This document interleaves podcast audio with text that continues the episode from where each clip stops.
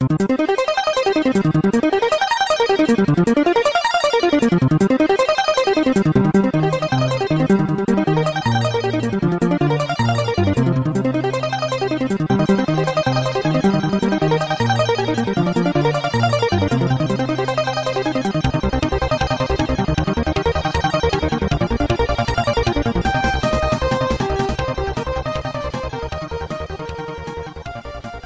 Sim, pessoal, voltamos com o nosso Biscoito Cast, mais um episódio, é o nosso sétimo episódio do cast do gamescombiscoito.com.br.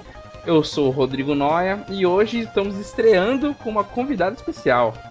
Além dos nossos, nossos integrantes normais, hoje nós temos a nossa primeira convidada de muitos convidados que a gente vai tentar trazer aqui no nosso cast. Né, então vou apresentar os nossos da casa e depois a gente fala um pouco da nossa convidada. É, hoje comigo está o Rodrigo Joker. Beleza, galera? Beleza. Estamos com o João Vitor. Olá. Ele está fazendo café por isso. E eu não vou cortar da edição. É, vocês já repararam que sempre que ele dá o oi, ele dá aquela paradinha dramática, né? É, ele dá aquela respiração. Antes de dar o oi dele. É o gole do café. e estamos com a nossa convidada hoje, que ela vai fazer parte importante, faz parte importante do nosso tema de hoje, que é a Lica Santana. Mesmo. Oi, gente, tudo bom? É um prazer estar aqui com vocês. Eu espero compartilhar bastante informações e entrar um pouquinho nesse universo que eu amo, que é o dos games e do nosso tema hoje, né? Com certeza. Muito obrigado, Lica, por estar participando, né? Como a gente já falou em off, é um prazer estar recebendo você e muito, muito a gente agradece muito por você ter se comprometido, né? Tá aí agora, 8 horas da noite, a gente tá gravando num domingo para poder trazer pro pessoal aqui o cast com a convidada. Obrigado mesmo.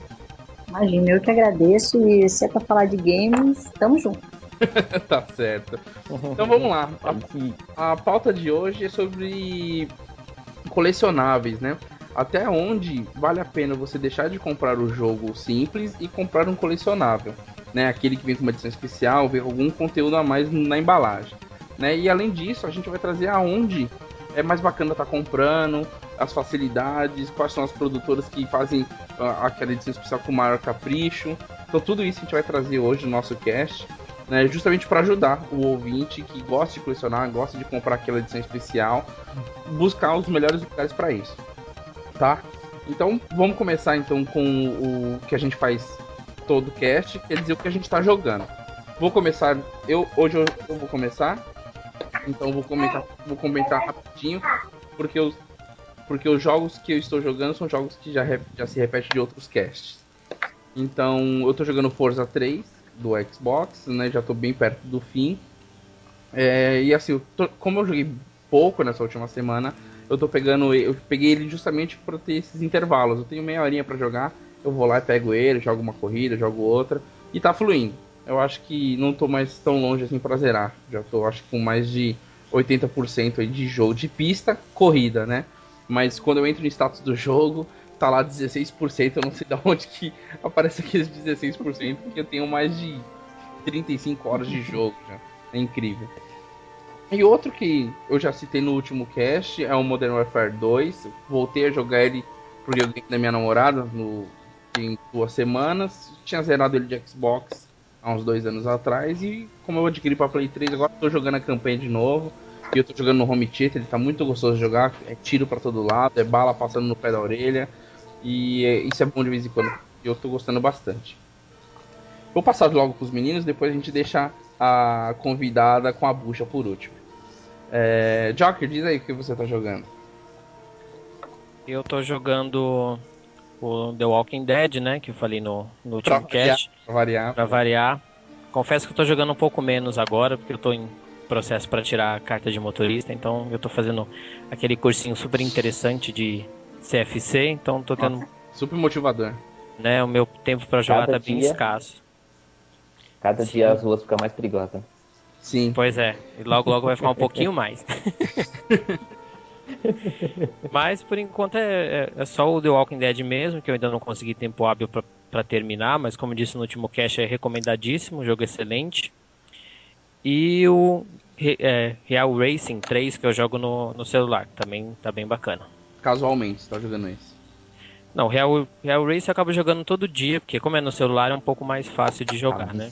Agora o, o- The Walking Dead você precisa parar, é um, dá um pouco mais de trabalho. Verdade. O- É, O The Walking Dead, você tá jogando o, o primeiro episódio ou você tá com a série completa já? Eu comprei em mídia física, né? Então eu tenho cinco episódios, eu Ah, tô certo. assistindo quatro. Completa. Ah, então já tá Ah, perto tá. do fim. Na cara Pra do quem gol. já já. jogou, eu tô na parte do caminhão que tá caído na ponte. Foi ali que eu parei.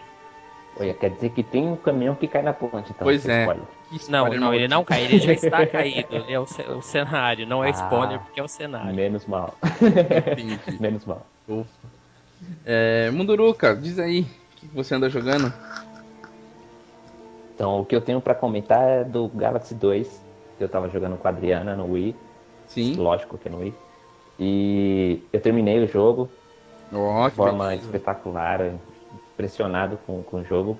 Já era de se esperar esse tipo de coisa, né? Já que o 1 é sensacional. Verdade. E O quantas 2 só veio a.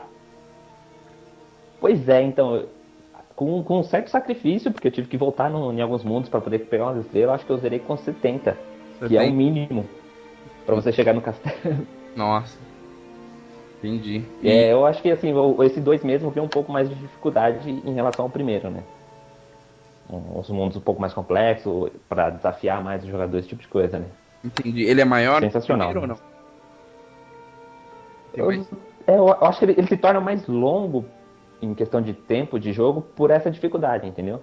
Então tem coisa que você precisa repetir mais, precisa treinar mais, mas eu acho que não. Acho que questão de, de tamanho de fases, esse tipo de coisa, não, não é grande coisa, não, em relação ao primeiro. Entendi. E o final realmente surpreende.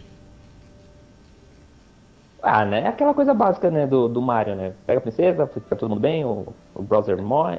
Morre não, né? Fica pequeno, esse tipo de coisa. Mas assim, a- o, o chefe é sempre bem, bem polido, bem acabado, né? Sim. E é muito bom. E acaba com a festinha dos, dos cogumelos e todo mundo é feliz. É, Sempre assim. sempre. Certo. Mais alguma coisa ou não? Jogando só isso? Eu tenho, eu tenho jogado um pouco do Forza 4, né? Ah, é, é quase um jogo eterno, né? Que você vai jogando, vai jogando. vai pois é, a gente jogando, não vê fim nessa coisa, né? jogando. e, e fica assim, né? Pois é. Então, mas é. é só isso. Basicamente é só isso. Certo, tá beleza. É, Lica Santana, vou chamar só, só de Lica, tá, Lica? Porque Lica Pode, Santana tá muito. tá- todo mundo me conhece assim. Pois é.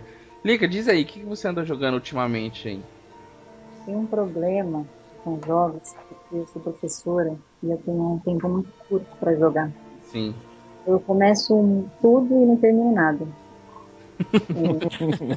E aí eu preciso, eu tô tentando me disciplinar para terminar algumas coisas. O que eu Certo. tô mais próximo de terminar com certeza é o Assassin's Creed Brotherhood, que eu tô tentando me dedicar ao máximo, só faltam mais duas memórias para terminar, mas eu gosto de, de fazer ao máximo possível ah, o percurso do jogo. Então eu gosto de chegar a 50%, 75%, quem dirá até 100%, pegar Sim. troféu e tudo mais. Legal, legal. Então eu curto É meu tipo de jogo também. É, e, e a série é linda, é maravilhosa, não tem muito o que falar sobre. sobre é, eu acho que é uma das melhores séries atualmente. Gosto muito do jogo, a história se desenrola muito bem. Eu tive- Tem até um sobrinho meu que falou que aprendeu mais his- história com Assassin's Creed do que na escola. Que, que bom. É, só pra você ter uma ideia, a coisa tá. Que bom e que ruim, né? A escola tá, É. A, É, escola, a escola tá devendo, né?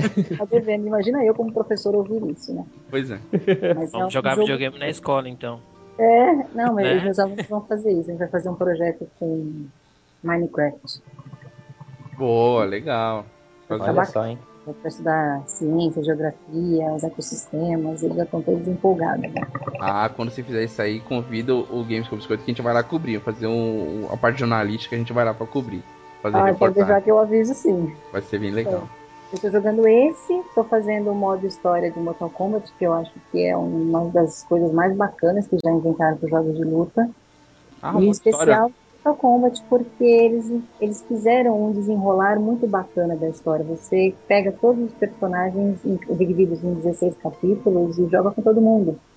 Ah, que bacana. Ah, É muito legal, assim. Eu, eu que Legal. não tenho muita habilidade para jogar com todo mundo, estou sendo forçada a jogar com várias pessoas. Assim. ah, então você é realmente obrigado, você não tem saída, você tem que jogar Não, com. não tem saída. Cada capítulo é um personagem e você vai pegando que personagens vão desenvolver da história. Então, o capítulo 5 que eu acabei de terminar é quando eu tenho. Quase morri, porque eu não jogo nada quando eu tenho. Ah, entendi. Mas Legal, pode ser que isso aí me faça, me faça me interessar mais por, por jogos de luta. Né? Eu não tenho muita curiosidade, mas de repente. Ah, eu, eu gostei particularmente. É assim, que eu sou muito fã de Mortal Kombat, não, não tenho um problema. Hum. Ah, entendi. Bacana. mas essa história, mas esse modo em específico, acho que foi assim algo muito bom para a série no geral. Assim, você conhece os personagens, conhece um pouco da história, ficou bem legal. E um outro que eu estou jogando é Portal 2. É, todos esses eu estou jogando no PlayStation 3. É, e Portal 2 não tem muito o que falar, assim, né? Glados te deixa de cabelo em pé. Você passa mal com aquela, com aquela máquina. Ah, imagino. É. Eu, eu tô louco para jogar esse jogo, eu vejo os, os gameplays e eu acho muito bonito mesmo. Ele, é muito legal, assim, a edição que eu tenho tem legenda em português, então você não perde nada do que ela tá falando e ela fica te cutucando a todo instante, assim, né? que legal. Mas esse, esse está no começo ainda ou já fluiu bastante? Então, o Brotherhood eu já tô quase terminando. É, o Mortal Kombat tem 16 capítulos, eu tô no sexto ainda, mas eu vou chegar lá. E o portal eu acabei de começar. Ah, legal. Então tá, então é isso aí, é o que a gente tá jogando no momento alguns conseguiram jogar um pouco mais, outros jogaram um pouco menos, mas todo mundo acaba sempre arrumando um tempinho para poder jogar. Vamos pro intervalo, vamos subir a música e quando voltar a gente já volta para a pauta principal. Então vamos aumentar o som e até daqui a pouco.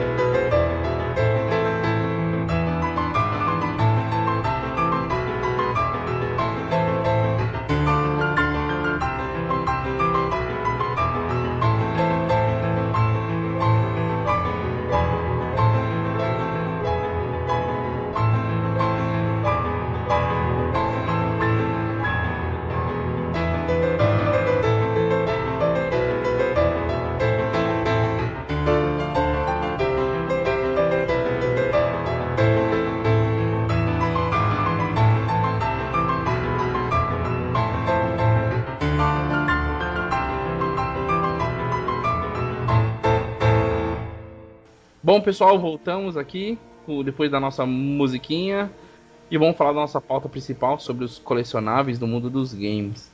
Né? Quem quer começar falando aí sobre o que acha, se é importante, se não é, é só coisa de colecionador xarope, muita gente é, adquire e não joga.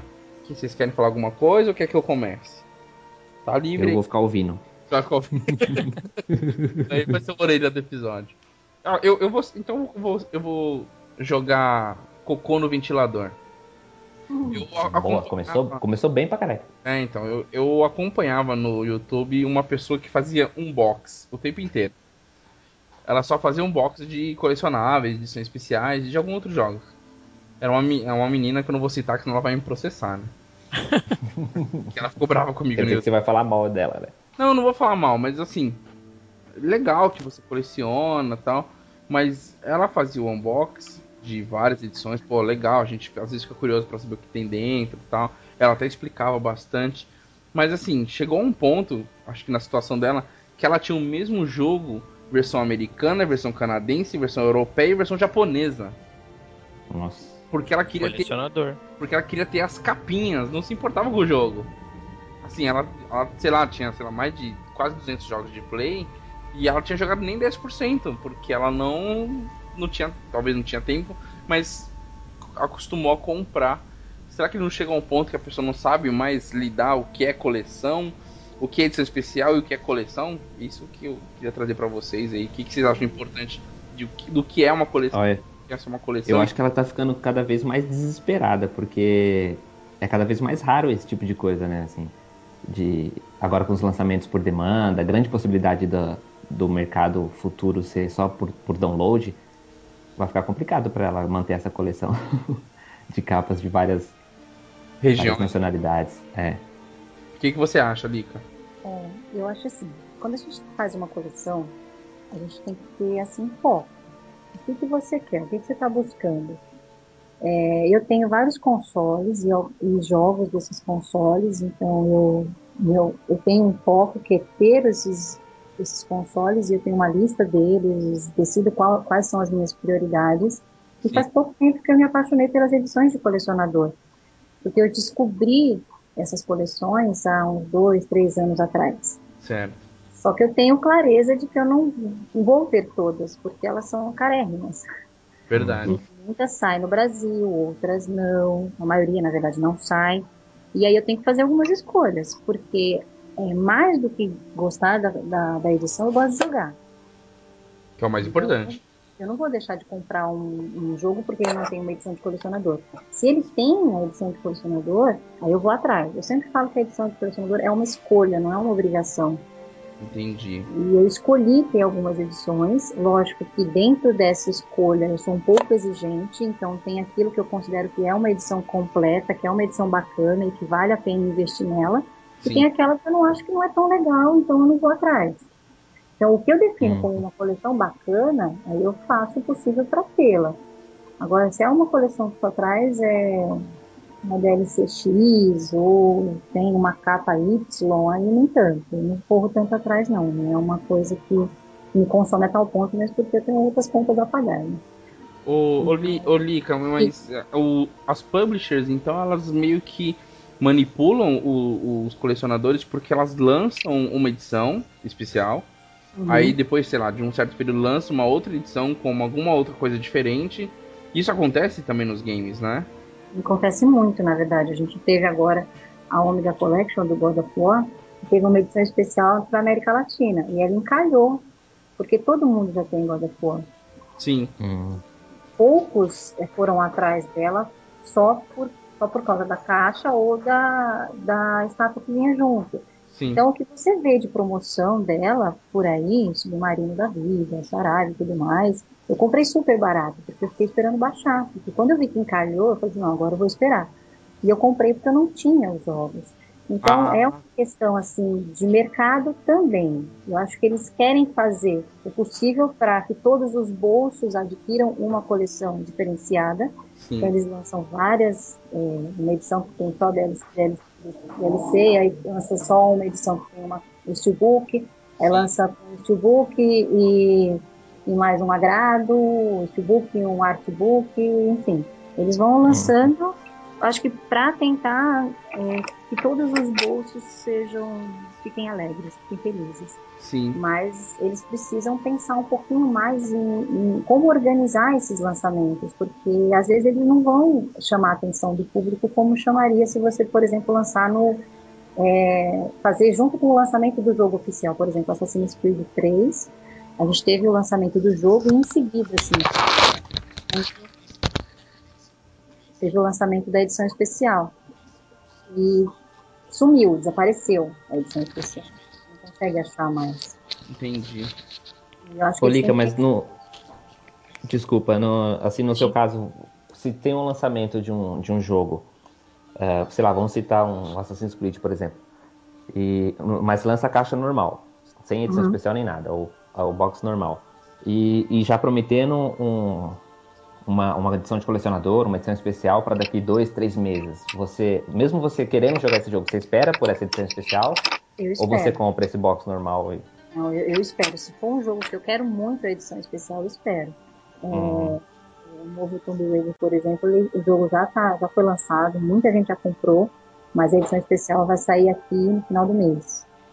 Hum. E eu já fiz a pré-venda. Então, estou esperando chegar. Então, quando é uma edição que eu quero muito, eu consigo ter paciência para esperar essa edição, mesmo porque o tempo para jogar é um, é um pouquinho curto e eu ainda estou com jogos ainda que eu comprei que eu ainda não consegui jogar. Não consigo jogar. Exatamente. E, e deve ser mais ou menos o problema dessa, dessa moça citada, que tem todas as edições, mas não, não joga os, os coitadinhos dos jogos que ficam mofando na prateleira. E, e, tem muito da, da própria publisher, ela lança um jogo e lança um jogo pelado, né? Sem nada. Sim, sem nada. Justamente para depois de, sei lá, 3, 4, 6 meses lançar o mesmo jogo, fazer um relançamento com alguma outra coisa para chamar a atenção. É quase como um segundo lançamento, né? Exatamente. Uhum. E isso eu não curto. Eu acho que tem que ser assim, ó, vai sair um jogo X e já tem que dar a data de quando vai sair a edição de colecionador se for ter, ou já um parâmetro para a gente organizar, porque mesmo não tem árvore. Né? E, Verdade. E é uma questão de respeito com quem coleciona e com quem está adquirindo essas, essas edições. Uma coisa que está aparecendo muito nas edições, tanto de games quanto de Blu-ray, é o Steelbook. E ele está fazendo um diferencial e as pessoas compram porque é uma embalagem bacana, é bonita, é bem acabada. Mas então, só vem a embalagem diferente, é isso, Lika e, e Joker? O Joker coleciona muito isso para filmes, mas pode dividir o mesmo raciocínio com a Lika. É, é só a caixa que muda, é isso? Não vem nenhum book, nada diferente? Depende da edição. Depende ah. da edição. Ah, Deixa eu respingar a merda que você jogou no ventilador. Res, respinga. Deixa eu respingar. Que Acho nojo. que vocês estão confundindo duas coisas. Ah, a gente tem que entender o seguinte: colecionador, colecionar alguma coisa é uma coisa muito pessoal. Não existe uma coleção igual. Cada um coleciona uhum. aquilo que o seu gosto. É, o que é do seu gosto, o que o seu bolso permite. Então é difícil a gente é, escalonar isso. Certo. Ou a gente definir. Como essa pessoa do unbox que você falou, que até a gente está citando algumas alguns termos talvez algumas pessoas não conhecem. Unbox é aquele vídeo que a pessoa grava da pessoa desembrulhando o que ela recebeu. Uhum. É, tem gente que coleciona as coisas só para fazer aquilo. Porque aquele é o gosto dela. Assim como tem gente, eu como coleciono muito filme, tem gente que só coleciona DVD, tem gente que só coleciona Blu-ray, tem gente que coleciona os dois, tem gente que coleciona só edição especial e tem gente que, que tem isso, que, que, que gosta de colecionar um jogo de todos. É, gosta de determinado jogo, por exemplo, Assassin's Creed, ela vai querer mesmo todas as edições do mundo inteiro, porque o gosto da coleção dela é aquele. Isso é um colecionador. E dentro de um colecionador, dentro da área de um colecionador, tem diversos tipos de coleção. Outra coisa é quem compra para jogar. E aí, nesse caso, quem compra para jogar não tem necessidade específica de comprar uma edição de colecionador. Muitos acabam comprando porque algumas edições de colecionador vêm alguns DLCs específicos que você uhum. só consegue nessa edição. Ah, então... Outros gostam dos dois, então depende. Então você, está então você tá dividindo com a gente que existe dois tipos de, de colecionador: né? aquele que joga e aquele que só coleciona. O, o, o... Existem três, na verdade aquele que só coleciona, aquele que só joga e aquele que faz os dois. Mas dentro dessas três categorias tem outras subdivisões. Então, por exemplo, eu coleciono muita coisa, mas a, a, minha condição financeira, até porque como a Lika falou, muita coisa não sai aqui, a grande maioria não sai aqui, o que sai aqui sai a preços absurdos. E mas tem gente que tem dinheiro e, e, e, tem até meios, porque muita coisa vem de fora, e tem o problema do imposto, que depois a gente com certeza vai falar, então depende também da facilidade do dinheiro que a pessoa tem. Essa edição do God of War, por exemplo, é uma edição que eu queria e que eu pretendo adquirir. Não compro agora, não porque eu tenho jogos, embora eu já tenha jogos simples, mas porque agora ela está muito absurda, de, de, caro. Mesmo em promoções ela ainda está caro. Se um dia ela ficar mais baixa, eu compro. Então tem todas essas vertentes dentro de uma coleção. Então a gente precisa tomar cuidado, porque quem só quer jogar não tem necessidade de comprar. Mas aquela pessoa que é muito afoita para comprar de tudo um pouco, a gente precisa entender qual que é a motivação desse colecionador. E não sei se vocês vão se recordar, mas o God of War, há um, sei lá, uns 6, 8 meses atrás, lançou aquela coleção Sagas, né? Que eram todos os jogos num, num boxzinho simples. Lembra disso, Lika? Lembro, lembro, é verdade. E vendeu bem. É, tava até que barato, tava 150, 180 reais os 5 jogos. Jogos. Né? É, isso aí é outra coisa. O interesse de quem faz o jogo é ganhar dinheiro. Então, ele vai fazer um monte de edição. Ele não vai se importar que hoje ele vai lançar o God of War. Como o último God of War que saiu é uma edição de colecionador, entre aspas, mas nada é do que uma caixinha do jogo, só vem um monte de DLC dentro de um papel. Uhum. Ninguém pode garantir que no futuro ele vai lançar uma outra edição para revender tudo de novo. O que eles querem é só fazer, uhum. é, a, é, fazer a máquina rodar dinheiro, entendeu? Entendi. E tem o cara que vai sim comprar porque ele quer todas as edições, ou então a pessoa compra e vende os jogos que tinha antigos para ter a, poder, né? a edição nova. Tem essa possibilidade, porque o mercado de usados tá, é razoável até nesse sentido para é, você. Eu, eu, eu até é. posso afirmar que o mercado de usados do, do PS3 é bem superior que do Xbox. Sim. E é, sim. e é um problema nos Estados Unidos, né? Como a gente já cita em outros caches, isso. O desenvolvimento de jogos lá, isso é um problema muito grave. Sim, é verdade. E, e os jogos de Xbox são um pouco mais baratos que o PlayStation 3, né? Acho que isso também dá uma motivada para as pessoas acabarem trocando ou vendendo jogos usados. É, eu, eu até acho que essa, essa cultura no PS3 está maior, porque nunca teve pirataria no PS3. Né? Então o Xbox, bem ou mal, infelizmente lá atrás teve a pirataria, né? Que por Sim. muito tempo dominou o Xbox. Não sei, dois, três primeiros anos dele foi. Aqui no Brasil foi muito forte a pirataria. Hoje a, a cultura mudou bastante, né? Então é, é, é bem menos pessoas que tem dessa forma. Então a cultura do, do, do, do usado no PS3 está desde o começo. Então isso roda, né? É uma máquina que fica girando e você compra e você joga um jogo, você compra um jogo baratinho, terminou de, ter, de zerar, tem gente que faz isso, terminou de, o jogo, já, já leva, já faz rolo e assim vai, entendeu? Uhum. Ah, Você Eu vê ainda outro, preciso outro, praticar meu desapego ainda. você vê outro Eu não exemplo bobo. Outro exemplo bobo é quando eles lançam essas edições do ano, Game of the Year. Ah, isso sim. é verdade. Isso aí é Eu um tenho puro- uma Game of the Year do Batman. Mas Aí só Puro faz um print. isso daí. É, ele só coloca um porque- print na capa de Game of the Year e tira o manual de dentro da caixa. Não tem nada de diferente, só tem a caixinha. Na verdade, eu comprei porque eu não tinha. Eu falei assim, não, eu preciso ter o Batman. Um eu tenho de colecionador e outro não. O Arkham City eu tenho de, colecionador, em edição especial. a- agora, pra quem é colecionador, ter aquelas edições, sabe aquelas edi- edições pra Xbox, é a Platinum Hits, a do, do da, da Nintendo, aquela Best Sellers, ter aquelas edições que são as versões mais baratinhas, é uma ofensa ou não?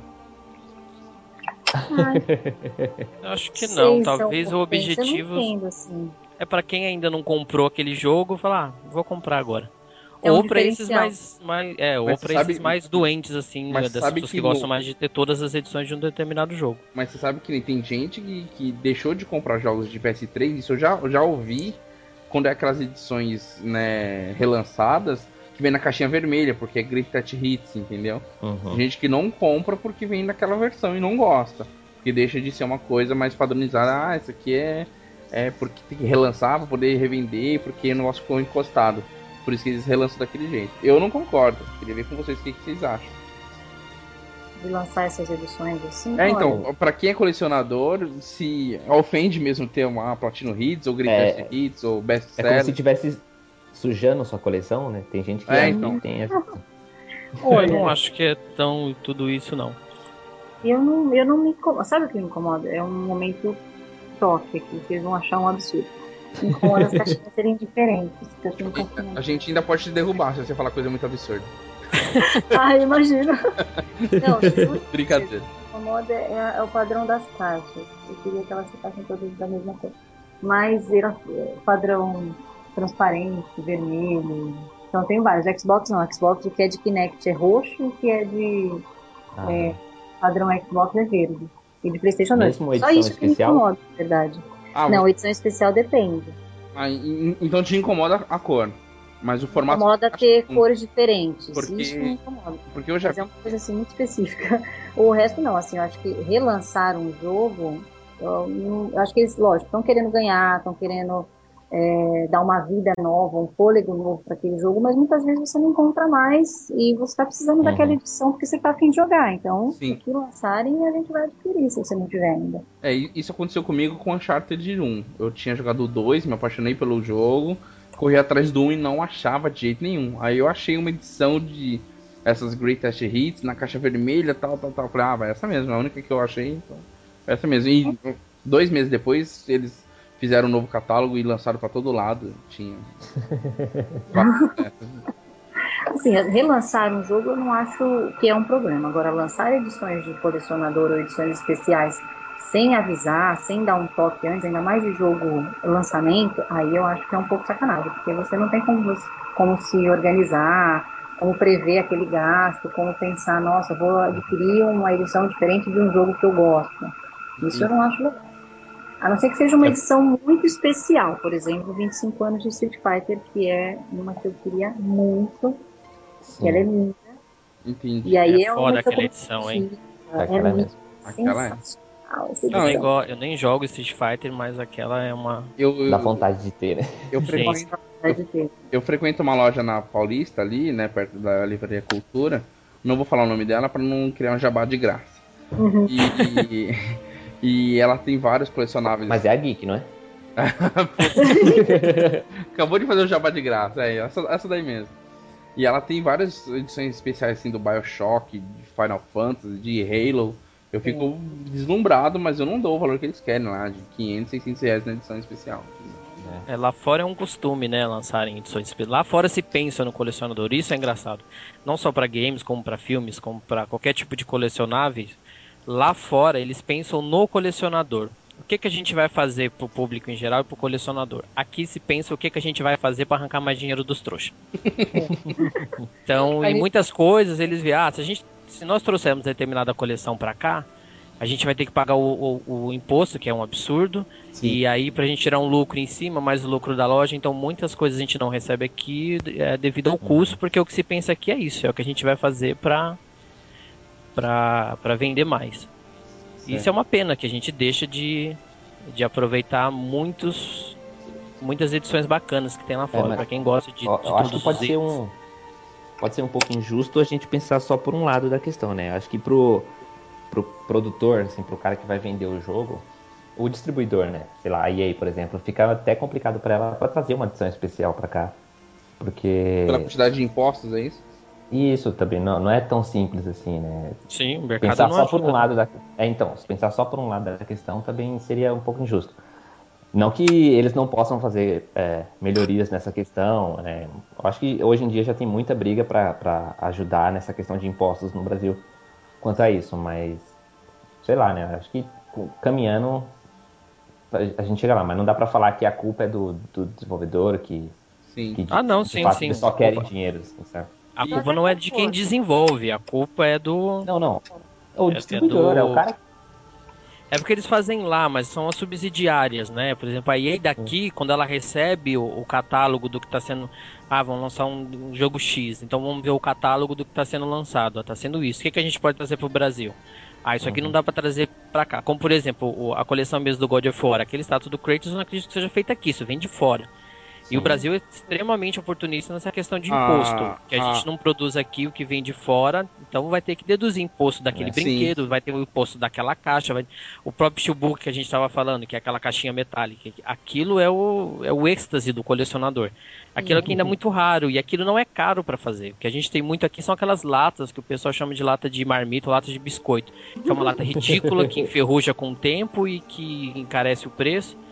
E que seria a, a Ali quer fazer um comentário sobre isso que o João falou, é, eu acho. Sim. Eu, tô, eu, até concordo com vocês, a gente tem que ver os dois lados, mas a gente já é o quarto mercado em games no mundo. Sim, não sim. ignorarem isso.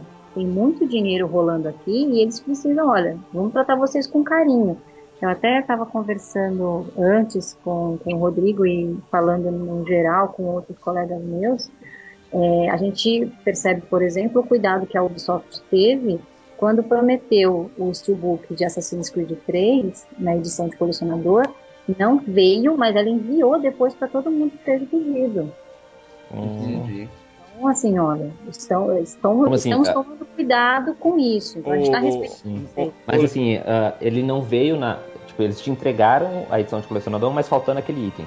Isso, por, eles é, prometeram. Por, lá, logística, por produção, sei lá. É, é, Algum assim, problema não chegou. Eles prometeram na edição brasileira, não veio. O que hum. exatamente, enfim. E não. aí. Eles prometem e não mandam, e às vezes eles usam o material de divulgação que vem de fora e esquecem de ver que aquele não, mas, item não mas, vai vir no, mas, no, na edição daqui. Mas pelo que a Lica falou, é a edição nacional, isso, Lica? É nacional, edição brasileira. Foi ah, prometido o book aqui. E Só que, que ele não fizeram? as pessoas abriram a caixa e cadê? E aí teve uma uma movimentação geral, até o blog do JC, que é um blog sensacional para seguir quem faz coleção, principalmente de, de filmes, mas ele também fala de jogos também. É, fez uma, um movimento também, e aí a Ubisoft abriu, olha, quem não veio, quem não tem essa edição e comprou, manda por e-mail pra gente a nota fiscal e a gente envia o steelbook, ele enviou. Legal. Ah, você fez isso e deu certo. Deu, deu certo, eu tenho o steelbook pra você me Ah, que bacana. Agora, aproveitando que a gente falou um pouco de, de imposto, de Brasil e de fora, como é que funciona? O que, que vocês podem passar para o ouvinte aí sobre o que é bom comprar lá fora, o que é bom comprar aqui, como que vocês fazem pesquisa, é, como é que vocês esperam um pouquinho, vocês já vão para cima para ver onde que está melhor, se é na Europa, nos Estados Unidos, quais são as lojas. Dividem isso com a gente aí, com nossos ouvintes, Lica e Joker principalmente. É, quando é lançamento, eu, eu aguardo se vai sair uma edição brasileira ou não. É, e aí eu analiso a edição brasileira para ver se eu curto. Se eu não curtir, aí eu vou procurar na Amazon. É, infelizmente, a Amazon americana ela está com imposto embutido na, no momento da compra, então fica um pouquinho mais caro mesmo. Só que eu tenho um pouco de receio de trazer edição de colecionador de fora por conta do tamanho da caixa. Sim. As caixas muito grandes e pesadas, é, às vezes tem edição que nem é tão pesada, mas o fato da caixa ser muito grande, ela chama atenção. E aí passa pela alfândega e provavelmente vai ter um impostinho aí razoável.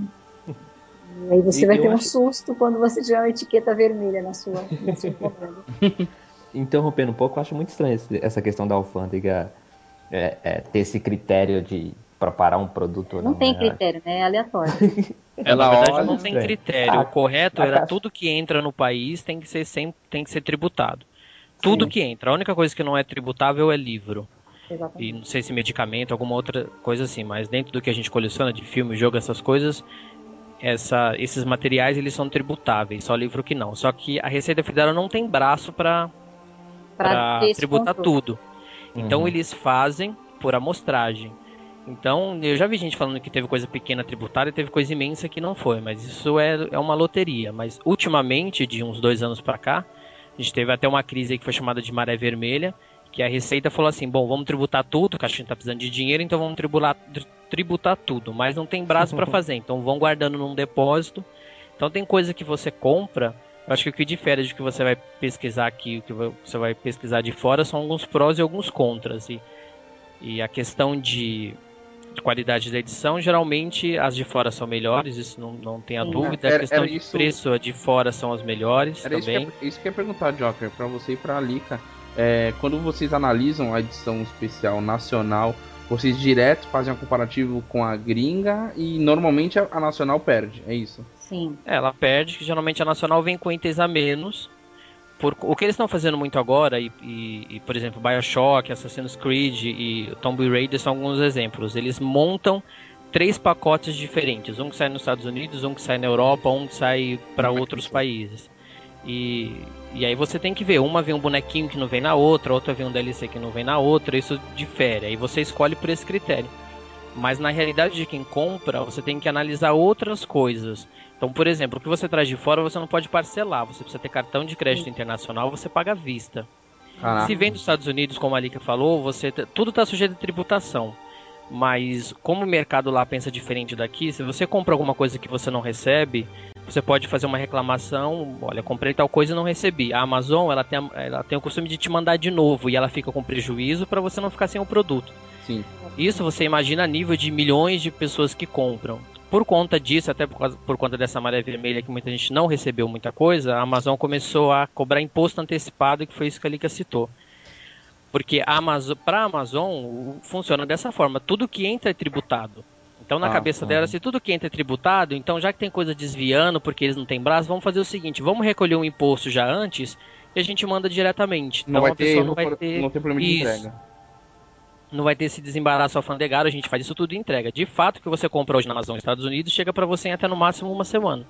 Porém, você paga imposto. Nosso imposto já é absurdo, 60% em cima, imposto de importação de qualquer coisa. Caraca. E dependendo do, da, da, cidade, do estado, tem ainda o ICMS que é cobrado em cima. Uhum. E então, a Amazon, por não ter essa diferenciação, ela cobra 100% de imposto em tudo. Então tudo, tudo dobra de preço. E é um produto que você não pode parcelar.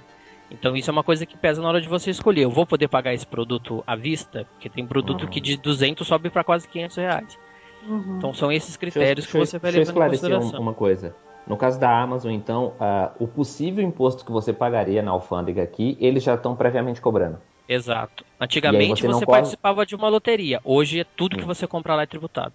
Ah, então você, você, já não... compra ciente que vai ser tributado e que vai chegar. Você não tem mais essa dúvida se não, vai chegar Não, já é na hora de fechar a compra. Quando você fecha a compra, a Amazon já está recolhendo o imposto de você. Você já paga o imposto para a Amazon e a Amazon Entendi. repassa isso para o governo brasileiro. E aí Só você que não como ela não tem risco de o produto ficar parado lá. Não, ele vai vir direto. Inclusive, Nossa. mesmo você pedindo o frete mais barato, as coisas estão chegando pelo frete mais caro, pelo prioritário. Por isso que chega em menos de uma semana. Uhum. Eu já vi relatos de pessoas que recebeu com dois, três dias um produto que comprou lá. Caraca. Isso é a Amazon dos Estados Unidos. A Amazon do, a britânica, a alemã, não. Eles não fazem recolhimento de imposto antecipado. Eles te mandam. Mas isso aí é um outro, é, um, é uma outra coisa que você tem que pesar, porque devido a esse desenrolo desembaraço alfandegário, tem coisas que você vai pode levar até 3 a 5, 6 meses, eu já ouvi falar de gente que demorou para receber. Nossa. Uhum. E aí você pode ser ou não tributado. E ao ser tributado, além de você já ter pago para a Amazon à vista, se você for tributado, o preço do tributo você paga no correio e paga à vista também. Caraca. Você é, recebe um informe na sua casa dizendo, ó, temos uma encomenda aqui, você precisa vir retirar, o imposto é tanto. E você tem que ir lá, tem que pagar na hora, senão você não retire. Você tem um prazo acho que de menos de 30 dias. Para poder não, fazer não isso. sei o exato. Para fazer retirada, se você não faz, eles devolvem pro remetente. Entendi. Essa questão do tempo é muito séria, assim, para quem vai comprar fora. É, porque a gente tem a Amazon que está entregando num, num, num tempo razoável, mas tem outras lojas de fora que elas demoram mais tempo, e aí você tem que lidar é, com essa ansiedade do que vai chegar e o que não vai chegar. Então, você compra uma edição brasileira é, que não tem esse, esse, todo esse, esse, cuidado com o atendimento que a Amazon tem, eu já tive alguns problemas, não questão de colecionador, mas com entrega de produtos, é, mas você tem o jogo um pouco mais rápido na sua mão, e se você comprar numa loja física, você sai com ele embaixo do braço. Sim, isso, então, se você quer muito de parcelar, né? jogo, com a possibilidade de parcelar ainda por cima, né, para quem tem cartão. Então, se você quer muito um jogo, a opção mais indicada é essa. Agora, se você tem paciência para esperar e você quer muito uma edição que só tem fora, é a única alternativa que tem essa. E... A gente tem o Mercado Livre e, e, o eBay que também fazem vendas é, desses, é, desses colecionáveis. É, é isso que eu ia mas, perguntar. Tem, é, cita outras lojas você... pra gente, Lica. Outras lojas, além do, do Amazon, que que você já adquiriu, ou tem amigos que adquiriram que vocês recomendam, que é bacana? Tem, é, no Brasil, tem a House Games, é, que tem umas edições de colecionador bem bacanas. Certo. Tem outras, é, as mais comuns, a Saraiva, Submarino, Americanas, que também vendem essas, essas edições, é, algumas edições de colecionador, não são todas. Eu acho que a House essa, essa, é mais bacana. Você sabe dizer se, sabe dizer se essas lojas elas trazem as edições gringas ou só trabalham com as edições nacionais? Então, essas que eu citei, elas estão com as edições é, nacionais. Outras, a House Games depende do jogo e a Animazon ela traz de fora. Certo. E ela garante que você a não vai Saraiva traz também algumas. A, a, edição, acho que do Call of Duty, a última que teve, o... a Saraiva trouxe. É, eu não, trouxe não, fora. não sei, assim, eu não vi como é que ela trouxe. Eu... Esgotou muito rápido, ah, mas ela trouxe.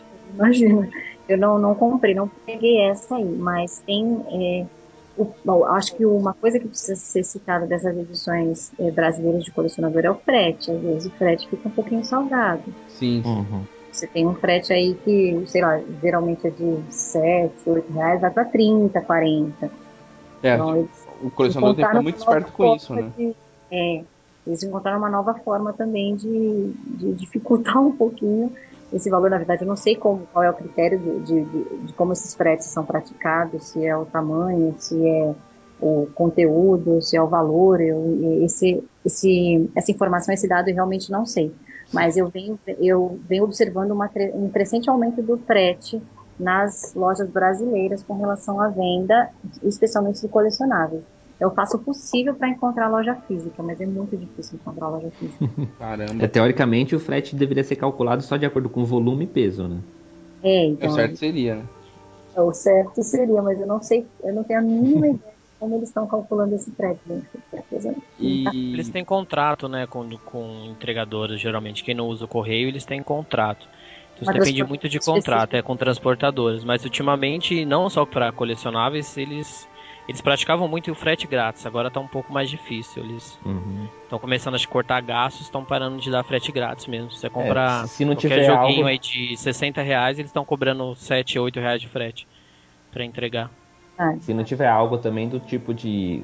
Vem, o produto vem categorizado como colecionável e aí já coloca que é frágil e precisa de transporte especial, esse Sim, tipo de coisa, né? Também pode acabar encareceria. Precisaria, mas eles não tomam cuidado com, com esse tipo de entrega, não. Eu já tive que pedir troca de muitos. Até essa própria lata que a gente citou, eles. Uhum. Eles mandam numa embalagem plástica com, com, com um saco bolha por dentro, que é uma coisa, é um pecado inadmissível. E, é assim, só um exemplo por fora, eu, eu comprei a edição do ET em lata e eu tive que trocar quatro vezes para eu conseguir receber uma lata que não veio, que, que não viesse amassada. Mas veio o ET dentro? Não, ela vinha, vinha o Blu-ray do filme mais quatro cards só ah, e que... mais essa lata. E eu tenho a mesma edição de fora, é, e eu tenho a mesma edição, mas de fora, que é nessa, nesse, nessa categoria, categoria Steelbook. Eu acho que eu paguei 80, 60 reais nesse ET de lata do Brasil e paguei 40 reais no Steelbook, que é bem mais bonito, bem mais apresentável e veio de fora. Absurdo. é... chegou inteiro na primeira vez? Chegou inteiro na primeira vez, porque ah, que quem já comprou fora, as embalagens que a Amazon tem, por exemplo, para enviar, eu não cito outras lojas porque eu só compro na Amazon mas a, a, o cuidado que eles têm com quem compra é uma coisa fora de série, é uma coisa que o Brasil precisava aprender. A, eles têm uma embalagem própria para mandar esse tipo de produto. É uma, é uma embalagem de papelão, mas ela é própria, somente uma dobra aqui outra ali, ela é específica para fazer o produto chegar. Não que não chegue, tem gente que recebe, eu nunca recebi danificado. Mas isso também não é culpa deles. A embalagem é uhum. é própria para proteger. Mas dependendo do tamanho. Quem já mandou uma carta pelo correio, um exemplo simples, e teve ela devolvida para você por algum problema, sabe que do jeito que você entregou, o jeito que volta é lamentável. Nossa. É, eles têm um cuidado em todos os sentidos com o consumidor, né? Quando você fala com eles, eles te atendem de uma outra forma. É, tem que até entender bastante de inglês, né? Se você não manja muito de inglês, vai ser difícil você fazer essa compra. Eu tenho até um amigo que me ajuda muito, na verdade, foi ele que me apresentou todas essas edições, essas compras fora, essas compras que são internacionais. E porque você, se você tiver um problema, você vai ter que conversar com alguém para fazer alguma troca, enfim. Uhum. Mas o grande problema de, de entrega que a gente tem é quando chega no Correio do Brasil, às vezes, ou nas transportadoras daqui. Eu recebi um livro molhado já. Caraca. É, foi, o, foi o Prometheus é um livro de, de arte do filme Prometeus e ele tava molhado, tava com as páginas, já tinha seco já, mas Nossa, tava com as páginas. cara te entrega, Sabe né, aquela pô? dobra molhada, assim, aquela dobra que dá pra você ver que tá úmida, que Sim, alguma coisa é. caiu ali e secou. E não volta mais. Né? Então, isso é o que eu falei para vocês, de que chega no Brasil, a Receita Federal manda para os galpões para poder entrar na fila de inspeção e fica lá. E não são galpões próprios para guardar esse tipo de coisa. Eu já ouvi falar muitos casos mesmo que fica no relento. E a pessoa quando recebe, recebe assim mesmo. Aquela coisa que ficou na chuva e depois secou e chega tudo embolorado. Recebe mesmo. Isso é a eficiência do nosso Correio, do nosso Receita Federal. A, a, a Lika tinha estado para mim em off, queria que, queria que ela colocasse agora para os ouvintes. O que estava uhum. acontecendo com uma loja inglesa, parece que tem mais de uma loja, que é, que é, acho que a GameStop estava mandando jogos para cá, tava comercializando pro Brasil, um preço bem bacana, e de repente cortou porque os próprios brasileiros estavam pisando na bola, não é isso, Lica? É, exatamente, eles estavam, muitas lojas, na verdade, estão justificando dessa forma. Tá tendo muito, é, estão cancelando muitas compras, é, ou recebe produto e cancela, ou não recebe produto, ou demora demais e cancela também. E isso é uma perda tanto para a loja quanto para o consumidor. E eles estão começando a cortar, sim, esse envio para o Brasil. E a gente tem um problema, porque muita edição não sai aqui. Uhum. Fora está saindo barato, mas a gente não pode comprar porque eles não entregam aqui no Brasil por conta de, porque os consumidores brasileiros estão fazendo isso. É, isso a, é a, pessoa demora, a pessoa demora de receber, aí ela solicita o estorno do, do cartão e nesse meio tempo chega-se o produto e a e, e, a pessoa que vendeu, né, a empresa, a loja que vendeu não recebe por ele, né? Ela arca com essa é, com esse custo, ela fica com prejuízo e esse prejuízo, ao, pelo, pelo retorno que essas lojas começaram a dar, estava muito grande. Sim. E aí eles começaram a cancelar mesmo, pessoal, não, entre, não entregamos mais. muitas começaram a justificar dessa forma e é uma perda para a gente. Eu acredito Sim. que muita gente faça por desconhecimento, é, demorou demais para entregar, ah, não vem, então eu vou pedir estorno, eu vou cancelar, não quero mais. E outras devem ter sim experiências que sacaneiam, né? acredito que devem ter algumas pessoas assim. Mas acho que muita gente se aventura a comprar e não conhece, não sabe o procedimento, não sabe que pode vir taxado, é, desconhece muita coisa. Então eles acabam pisando na bola por conta disso também e, e as pessoas no geral perdem com isso. Sim. Mas, Mas olha como essa, como essa questão é delicada, Lica é, é, acaba sendo uma faca de dois gumes. A gente não vai dizer que não tem realmente aquela pessoa que faz sacanagem e, e tudo mais. Uhum. Acaba pedindo dois. O correto é, se você pede um review de um produto e você recebe, eles até dão essa. Eles pedem isso, você devolva o que você recebeu a mais, e, e geralmente as pessoas que são do meio colecionístico elas entram em contato e falam, olha, recebi aquele produto assim, assim assado, cobra, e tem gente que tem as duas cobranças e depois revende aquele. Mas não vamos dizer que não tem gente que faz uma sacanagem. Porém, o que fica complicado é você comprar um produto e receber até seis meses, e esperar até seis meses para receber. Claro, a culpa não é da loja, mas a culpa também não é de quem comprou. Verdade. É do, é do Brasil, é do país, é da Receita Federal, é, enfim. O culpado a gente tem um monte para encontrar. Mas você, isso inclusive lá no, no, no blog do JC que, que eu acompanho também, às vezes tem discussões assim que são acaloradíssimas nesse sentido e que não consegue chegar num, de, num denominador comum. Quem tem mais experiência até espera. Mas a gente tem que concordar que não é obrigação da pessoa esperar. A loja não é culpada, a pessoa também não é. É, e mas já, é, já aconteceu de eu ter que pedir reembolso, é, Uhum. é, já ter que pedir reenvio. Eu já tive produto que foi enviado e chegou sem, sem imposto e o outro que eu pedi chegou com imposto. E... Ô, ô Joker, mas aí o que acontece é que o culpado ele não arca, né? Quem a gente acha que é o culpado dá não é- É, a gente acaba o perdendo, né? É porque não é nem o vendedor e nem o perdendo. cliente, né? O, o culpado tá entre os dois e esse culpado não arca com a consequência, Sim. né? Ou é o cliente final ou é o fornecedor que acaba arcando, né? Tanto que essa cobrança antecipada que a Amazon está fazendo, só um adendo, é, isso vale só para compras da Amazon. Que para quem não conhece, a Amazon é uma mistura de, de loja virtual com o Mercado Livre, vamos dizer assim. Então lá você pode vender o que você quiser, como pessoa física, e, tem- e a, a própria loja vende. O que você compra da loja já é tributado. Se você compra de, de algum seller que a gente chama, não é tributado, mas entra naquele esquema de você levar meses para poder receber. Mas esse- essa própria cobrança antecipada da Amazon é consequência disso. É o justo, porque tudo que teria que entrar no Brasil teria que ser tributado? É. Mas muitas coisas a gente acaba perdendo e ainda nem pelo custo de você participar daquele, daquela roleta russa de ah, fui tributado ou não. Mas também porque tem muita coisa que não existe aqui que se você, e você só consegue encontrar lá. E você fica refém da situação. Infelizmente é a gente que paga, né? Verdade. É, e se fosse, se a gente até enxergasse uma contrapartida, ah, eu estou tributando, mas eu também estou investindo na indústria de games, para as coisas chegarem aqui e vocês não Sim. precisarem importar, aí a É. gente veria realmente um Exato. trabalho sério do governo brasileiro com relação a isso. Mas não E é isso que a fosse gente justo, vê. né? É, E teria que gente- ser justo também, né? Se você Exatamente. pensar 60% de tributo só de importação em cima de um produto, o Brasil está ganhando 60% em cima de, uma, de um produto que ela não fez, ela não fabricou, ela não Exato. fez, ela não, ela não deu insumo, ela não deu mão de obra, ela não, ela não fez nada e ela tá ganhando 60% em cima. Se você botar em um jogo de 100 reais, ela tá ganhando 60 reais em cima de um jogo que ela não fez nada. Eu acho que é o É. dinheiro mais fácil que o Brasil ganha essa cobrança de imposto. Por trás de uma desculpa de proteger a indústria nacional, quando a indústria nacional não te oferece o mesmo produto com a mesma qualidade. Exatamente, a lógica deveria, a lógica que eles justificam é essa, é uma lógica que não existe. Não, você não vai comprar de fora porque nós temos aqui, compre o nosso. Mas isso Seria não essa a existe ideia, aqui. né? A ideia Absurdo, seria né? exatamente essa. Não existe E isso quando aqui. existe é por esse preço absurdo, que nem essa edição do regular do, do God of War, que vem com o steelbook, a estátua, tudo, o, o preço médio dela é 400 reais. 400 reais. Eu comprei em 400. promoção 200 e pouco. 200 e pouco? É, 200 e pouquinho, 280.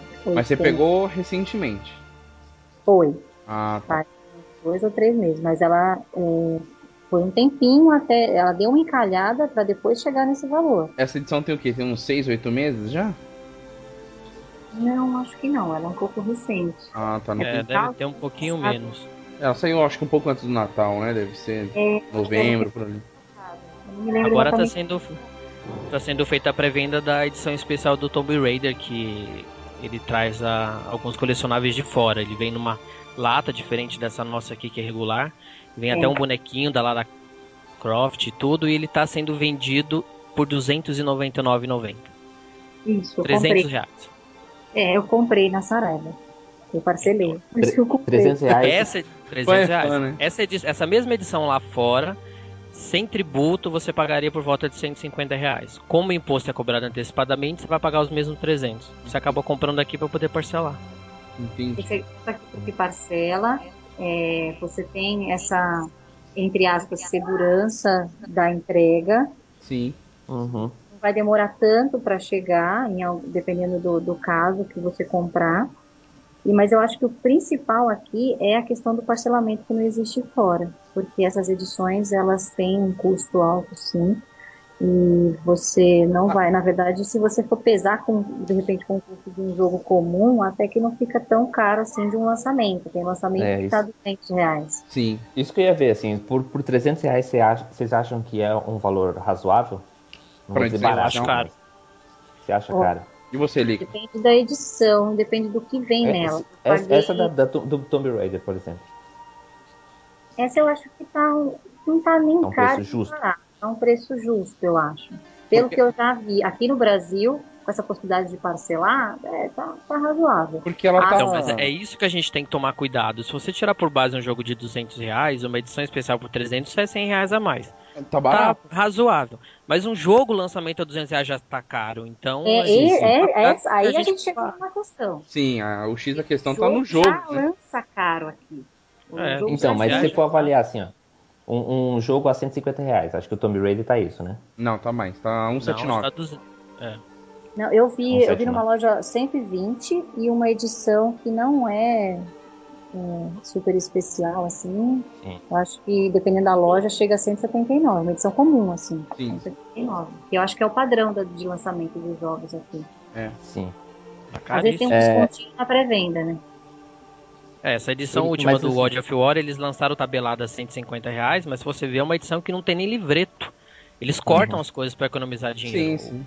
O manual dele é virtual, você tem que ver pelo videogame. Então eles vão Ah, cortando é- as coisas. Mas isso é ten- tendência, viu? Isso é tendência. Isso aí eu acho É, que o manual. Isso, isso também não, não é um escape da indústria para tentar baratear o produto e oferecer a 150 reais? Sim. Ou, eles- ou você acha que eles estão tirando Pra para poder vender Pra aumentar o lucro? ao mesmo preço? É, Sim, pra baixar o preço pro consumidor final, mas não ter tanta perda pra ele. sim. Porque não Tá há tentando- uma preocupação com o colecionador, a preocupação é ganhar dinheiro, é isso que eu falei no começo. É tudo Mas você, acha, você não acha que a indústria, o distribuidor tá tentando é, balancear as coisas? Para não ficar difícil para eles e não ficar caro pro consumidor? Eu acho que Se não. você for avaliar um jogo, um jogo a lançamento é 60 dólares. Certo? E 60 Sim. dólares vai dar isso também. aqui. Não vou falar que o dólar e o real é a mesma coisa, mas Sim, sim. se você pegar o seu real e, e trocar por dólar e ir lá nos Estados Unidos comprar um jogo, vai sair a mesma coisa. Ou não. Vai. Então, Não, eu acho não. Se um lançamento, um lançamento a 120 reais com um lançamento a 200 reais é 80 reais de diferença. diferente. Eu, eu Dois vejo- jogos que você compra no Brasil, você compra o quê? Três, quatro lá. Sim. Sim. Eu não acredito que seja assim tão na, na boa intenção, não. Acho que eles estão querendo ganhar mesmo, porque essa é a lógica de uma empresa. A gente não pode esquecer que é uma empresa. A Sim, empresa a, visão, sim, a visão de lucro existe sempre, né? Você pode até ter um cuidado maior, uma atenção especial, lançar alguma coisa que seja mais bacana, mas o foco deles é o lucro mesmo. E a gente ou se adequa, ou se ou não sei, exige alguma coisa diferente. Eu tenho. Me dói muito saber dessa questão da mídia física, dessa discussão toda se vai existir ou não, porque eu adoro mídias. tenho várias em todos os sentidos. Ah, eu também prefiro mídia É, física. pra quem coleciona e Mas eu acho muito mais bacana pegar, sentir, ter, ter na mão. E só que, por exemplo, eu tenho meu irmão, ele compra tudo no Steam, os jogos de PC, e ele já pagou 4, 5 reais no jogo. É, E é aí não outra dá realidade. né? Pra isso, né? Outra realidade. Ele quer me matar. Ele falou, meu, você gasta muito dinheiro, olha isso, olha a diferença. a tendência, como, como o JV citou no começo, a tendência é, um- é- é a indústria de colecionáveis se tornar como a indústria do vinil. Uhum, é verdade. Como vai tudo ser virtual, o foco vai ser só quem coleciona. E aí a gente ou vai ganhar com edições especialíssimas ou a gente vai perder porque vão ser edições super caras. Mas é, até com o provavelmente fim o, da, o que- o, Noia trabalhou em locadora, sabe? Hoje em dia, quem vê vídeo locadora? né? Não existe Acabou. mais locadora. Acabou. É, o mercado de locação morreu, então o, o foco do físico é só o colecionador. Se eles não se preocuparem com o colecionador, eles vão ter que também se adequar, porque eles vão ter que fechar fábricas e fábricas e mandar muita gente embora, porque tudo vai ser virtual. É, provavelmente a produção física vai ser só direcionada ao colecionador, né? Como é no vinil hoje em dia. Ninguém produz vinil pra vender em grande escala, né? Produz pra Sim, quem sim. gosta do vinil. Só. Sim. E você vê, tem vinil hoje que é 100, 150 reais, até já ouvi falar de vinil de 200 reais. Uhum. É verdade. É uma tendência mesmo, assim, eu acredito que vai eh, ficar um pouco mais cara a edição de colecionador, mas como os jogos vão estar muito baratos e vai ter um público muito específico, pode ser que saiam algumas coisas legais, assim. Não sei se eu estou sendo Sim. otimista demais, Mas, mas aí que tá, deixa eu só voltar um pouquinho. Quando vocês citaram que o, o valor do jogo é caro, que lá no, no valor nos Estados Unidos o lançamento é 59 dólares, em média, acho que é 55 dólares e edição especial 59, que é a edição, não é edição especial, é edição com, com uma DLC, uma, alguma coisa diferente. Tem, do, tem uhum. A maioria dos jogos sai com duas versões lá, né? Sai... Não, mas lá o lançamento é 59, é 60 dólares. 60 o dólares. que eles acham caro. Então, é isso Porque... que eu ia falar. Vocês não acham que para 60 dólares para eles lá também já não tá caro? Ou tá não? caro. E, e, tem até uma discussão que assim, a indústria é, fala em aumentar em 10 dólares o valor do lançamento na próxima, próxima, geração. geração. Sim. É. E tá, tá um absurdo, né? A galera tá achando um absurdo tá aumentar esses 10 dólares. É. é porque eles acham que 60 dólares já tá num teto já, entendeu? E tem uma coisa que eu acho que acontece no mercado fora, pelo menos é, observando o, é, o preço dos jogos, lá eu acho que eles caem mais rápido o valor, aqui não. Sim. E no Brasil, a edição de Mortal Kombat está 179 eternamente. Eu falei, gente, isso não vai abaixar. Aí eu comprei a edição de colecionador, que eu paguei 250. Eu, eu, eu, eu, também não entendi o que a Ubisoft fez com Ghost Recon. Ghost Recon foi lançado em maio do ano passado.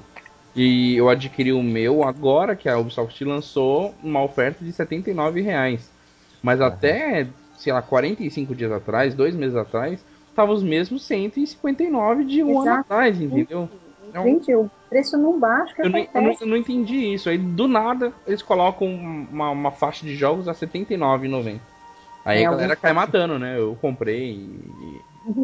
Não dá, não Faz dá 10 dias que eu comprei a 150. Pois é, já pensou, se você Não, é, é bem assim mesmo. Você acabou de comprar e de repente a coisa entra na promoção. Não, eu vivo de promoção, assim, quando eu vou comprar a edição normal, né? Uma edição que eu quero, assim, de colecionador.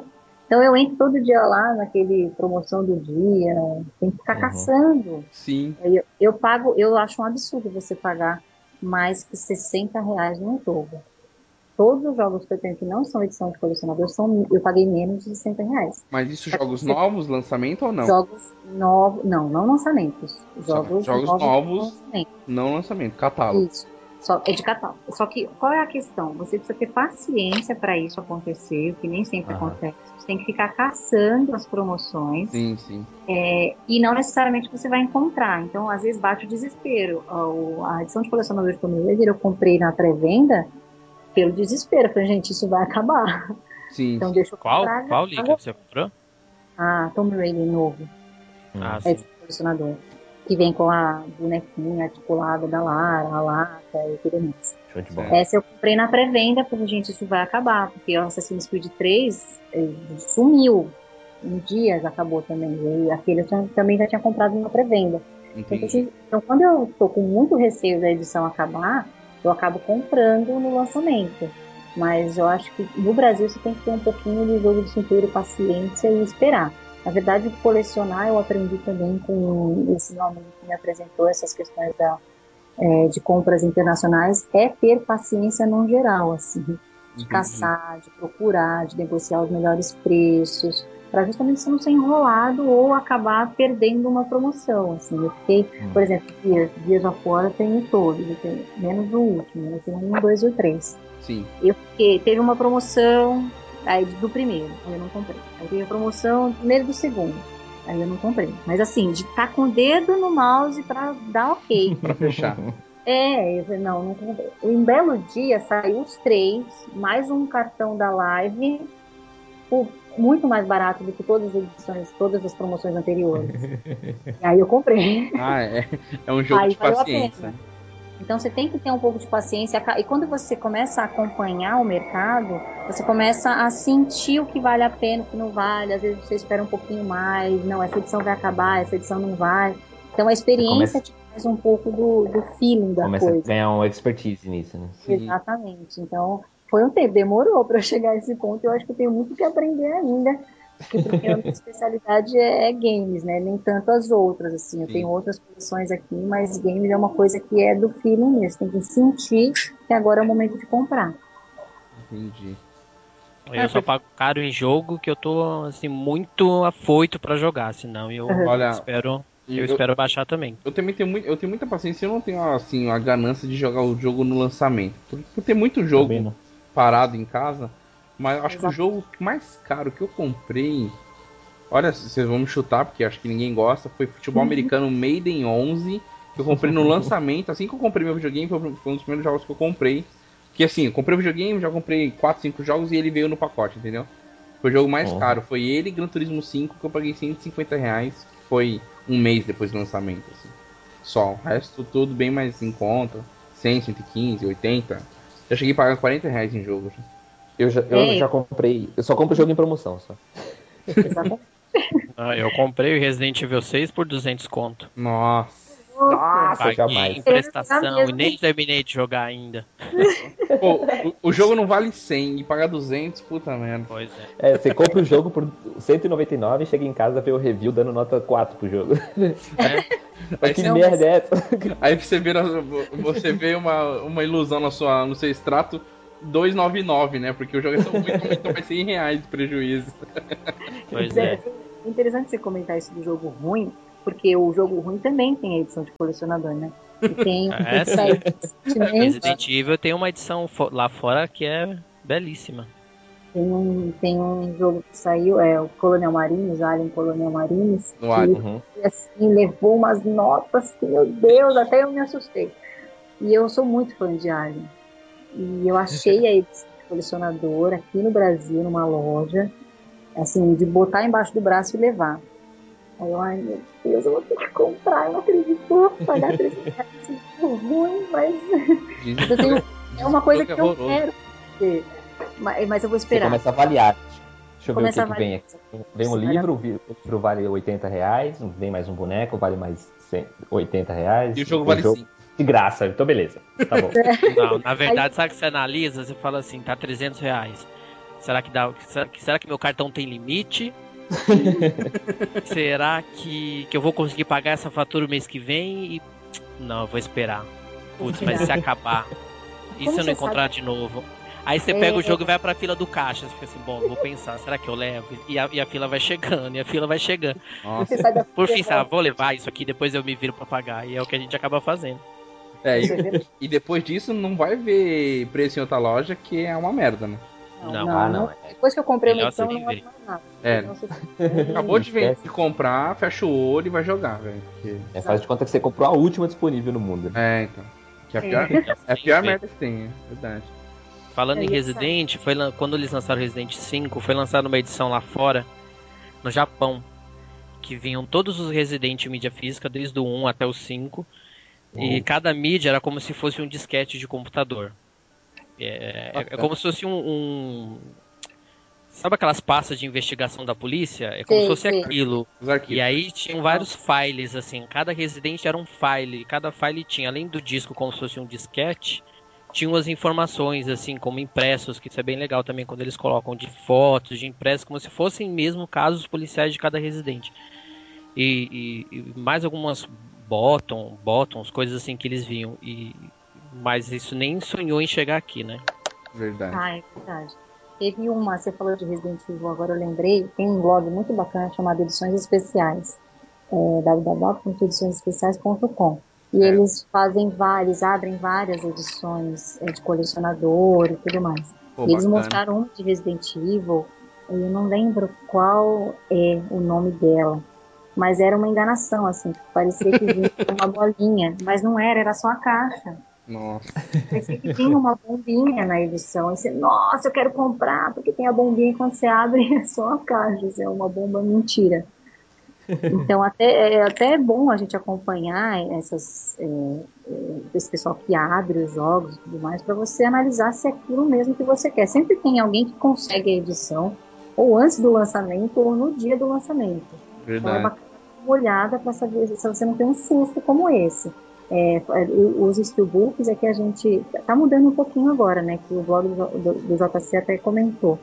E eles, muitos agora têm arte interna, mas os primeiros, vários não tinham. Nem então tinha. se abria, aí tava aquela coisa em branco, assim, por Sim. dentro. Eu vi, eu, eu vi um, um unboxing um dia desse de um cara que fez. Acho que é Dead Space 2, uma edição especial do Dead Space 2. Que ele falou do que, que vinha o Plasma Cluster, né? A arma lá do Dead Space.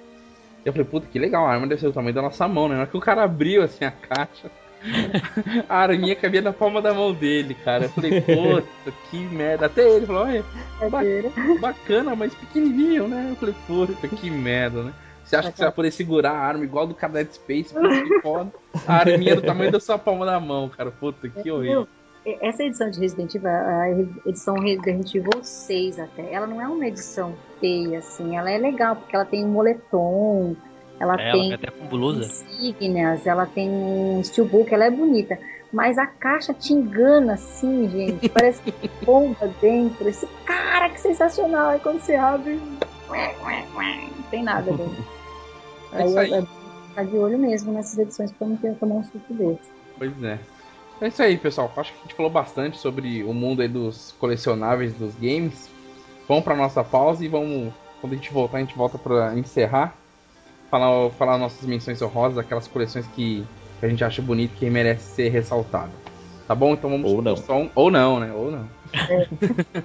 Quando a gente voltar, a gente. Vamos, pro, vamos subir a música quando voltar a gente encerra. Valeu, até mais.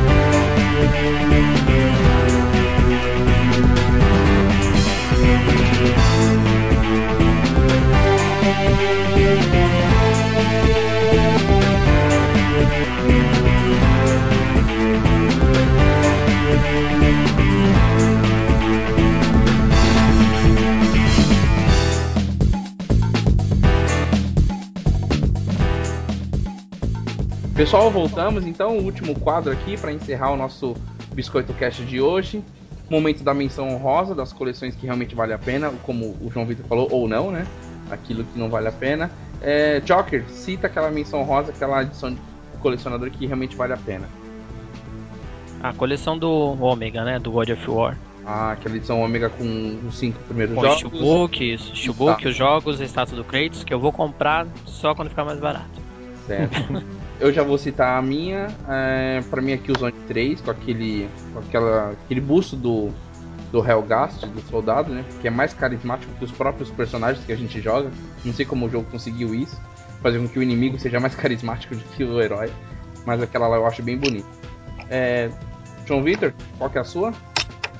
Uma que eu não sou de comprar coleção edição especial, né? Mas uh, acho que a do Gears 3 seria uma que eu compraria Uh, acho que o fato de ter a COG ali representa muito coisa dentro do, do jogo. Verdade. É, é, é, bem influência do, do que está dentro do jogo, né? A COG é. é, é muito importante no jogo. E Lika, nossa convidada, diz aí qual a sua coleção, a sua edição de colecionador que você mais gosta. É, eu gosto muito da Bioshock Infinite Ultimate Songbird Edition, que é europeia, não vai ser aqui no Brasil. vou ver se eu consigo ela. Ela é maravilhosa, tem estátua, tem livro, tem peça de joguinho, tem tudo. E o jogo, lógico, é o mais importante. Lógico. Essa é uma que eu sonho em ter. Vamos ver se eu consigo. Certo. Então é isso aí, pessoal. É, primeiramente agradecer a todo mundo, os participantes. Lica, muito obrigado pela participação. Novamente agradecido. É, o Games com Biscoito está de portas abertas quando você quiser voltar para participar. A gente vai te convidar com certeza mais vezes para bater papo com a gente com outros assuntos, tá bom? Ah, obrigada por, por vocês terem me convidado. Eu gostei muito do bate-papo, foi muito bacana. E pode chamar que a gente participa assim. Agora já sou da casa. Com certeza, já é da casa. Maravilha. Agora a gente já começa a perturbar você e vai dividir. Teve informação Nunca mais nova. será paz. É, nunca mais. nunca mais terá Não, mas festa. agora eu já posso fazer café já. Ah, tá verdade, agora pode. pode. É, eu vou deixar Posso só o con- falar uma coisa, Noia? Deixa eu só deixar o, o alvanista da Lica, que é Lica. Quem quiser encontrar ela no alvanista lá é alvanista.com.br barra Lica, não é isso? Isso Ponto com barra. Ponto com Sem barra. BR, né? Ponto com Isso, barra. é sem o BR. Procura lá no Alvanista, acompanha ela que ela tá fazendo uma, um bate-papo bacana com outros usuários do Alvanista sobre colecionáveis. Você acaba sabendo, tendo várias dicas de colecionáveis lá com ela e com a outra galera do Alvanista que acompanha a Lica. Lá no Alvanista. Joker, diga o que você queria falar. Só passar aí uma, uma dica pro pessoal. Embora tenha todos esses percalços que a gente falou de importação, não é tão difícil. Só precisa ter um, um cartão de crédito internacional. E para quem quiser dicas, eu aprendi a fazer compra internacional, fazer até um jabá meio indireto, mas Sim. no www.blueyslegendados.com. Ele é um site específico de filmes, mas eles têm alguns guias e tem lá guias para iniciantes e guias de compras na Amazon. E ele dá todas as dicas para você poder importar essas coisas. E no próprio blog do JC que a gente comentou, também tem outras dicas e no fórum o pessoal indica onde as lojas de games lá fora que mandam pro Brasil. Então, Então- pode parecer Legal. complicado, mas não é. Então, pra, pra facilitar, a gente vai colocar no post. Anota isso, João. No post a gente vai colocar os links desses, desses acessos e dessas dicas que o Joker passou. Pra que Beleza. facilite pro nosso ouvinte. E Tá O bom. Joker vai colocar lá no o- Trello, né, Joker? Coloca o Isso. blog Edições Especiais também, que é muito bacana, que tem várias edições abertas. Hum. Ah, isso eu não conhecia, eu vou olhar. Tá bom, já, já vamos anotar ele também. Ediçõesespeciais.com, sem, Sem o BR. sem, Sem, sem o sem, assim. O CEO coloca tudo no Trello lá que depois eu posto. com certeza. É, meninos, como sempre, muito obrigado pela parceria de sempre. Vocês são, Estamos aí. são irmãos de, de fé, de coragem, então estamos aí todos os dias, firme e forte, trabalhando no, no site. É, vou deixar nossos contatos no nosso Twitter, é, arroba combiscoito. É, o nosso site é o gamescombiscoito.com.br e o Facebook, nunca lembro, puta merda. Facebook. Isso, facebook.com.br games com biscoito. Entra lá, curte é, e divida com a gente as suas experiências com colecionáveis, onde vocês adquiriram, valores, traz pra gente também, porque acaba ajudando outras pessoas que estão com dificuldade de adquirir. E o e-mail, né? Não, não pode esquecer o e-mail e manda e-mail para nós também, além de deixar comentário no post, pode mandar e-mail para nós, contato gamescombiscoito, arroba yahoo.com.br.